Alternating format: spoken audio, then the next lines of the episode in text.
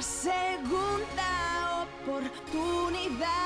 Mi deuda puedo cancelar para volver a respirar con área jurídica global.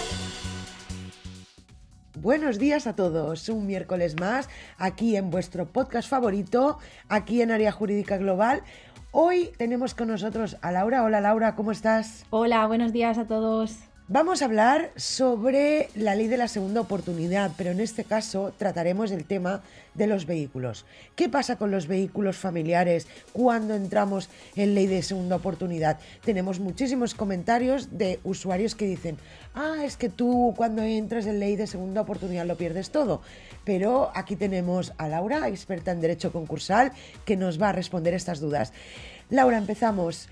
¿Qué pasa con los vehículos familiares cuando se entra en ley de segunda oportunidad? Bueno, pues qué pasa depende de eh, qué situación tenga el vehículo. Es decir, puede ser que sea un vehículo que, por ejemplo, esté todo pagado, que no lo tengamos financiado con ninguna entidad, puede ser que esté financiado, puede ser que lo, tengamos eh, alquilado. Entonces, en función de qué situación tengamos, de qué valor pueda tener nuestro vehículo, puede suceder una cosa u otra. Aunque, bueno, siempre nosotros intentamos, aunque la solución, pues a lo mejor fuera entregarlo o perderlo, más bien dicho, eh, siempre intentamos buscar una solución para que el cliente pueda mantenerlo. Muy bien, Laura, vamos a poner hipotéticamente el caso de Álvaro, un cliente que nos ha escrito con esta duda, nos pregunta que mm, él tiene el coche ya pagado, pero va a entrar en ley de segunda oportunidad.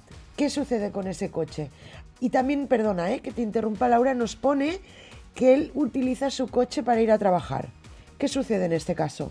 Pues en este caso, en principio lo que tenemos que mirar es qué valor tiene este vehículo, ¿vale? Para poder determinar si realmente eh, a efectos del procedimiento judicial serviría de algo o no, porque al final nosotros entramos en concurso eh, y la idea es pues que podemos tener un patrimonio, ¿no? Y que ese patrimonio puede servir o no, depende, para pagar nuestras deudas. Entonces, si por ejemplo este vehículo fuera del año 2000, que a día de hoy eh, probablemente pues ya no tenga ningún valor, ningún sentido venderlo porque realmente no nos daría suficiente para poder pagar ciertas deudas, en ese caso es como si no existiera en el procedimiento, porque lo tramitaríamos como un concurso sin masa, que es cuando no existen bienes o tenemos bienes pero que no tienen ningún valor.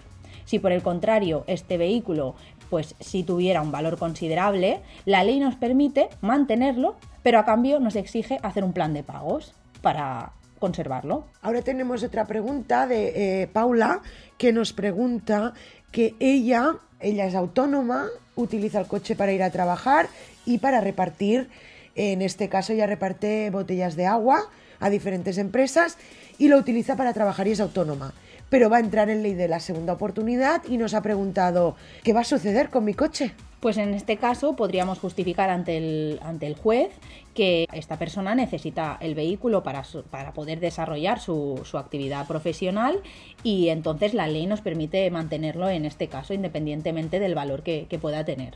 La siguiente pregunta viene por parte de Marta que Marta dice que su coche no está aún pagado, es decir, le quedan cuotas por pagar, pero que su abogado le ha propuesto entrar en ley de segunda oportunidad para acabar con sus deudas.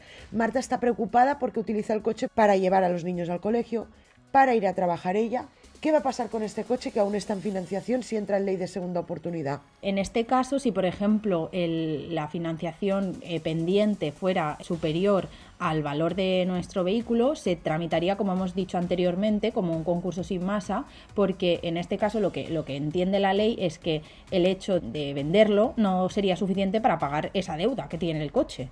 Entonces, en este caso lo, lo podríamos mantener. Si no fuera este supuesto que hemos dicho, pues depende, porque en algún procedimiento hemos eh, incluso llegado a algún acuerdo con esas financieras y nos han permitido, si el cliente, por ejemplo, siempre ha pagado sus cuotas, si lo necesita y demás, nos han permitido mantenerlo y no tener que, entregarlo. Eso sí, esa deuda dentro del procedimiento, en el caso de que decidamos mantenerlo, obviamente la seguiríamos pagando para poder seguir con nuestro vehículo y eh, esta deuda no se podría cancelar.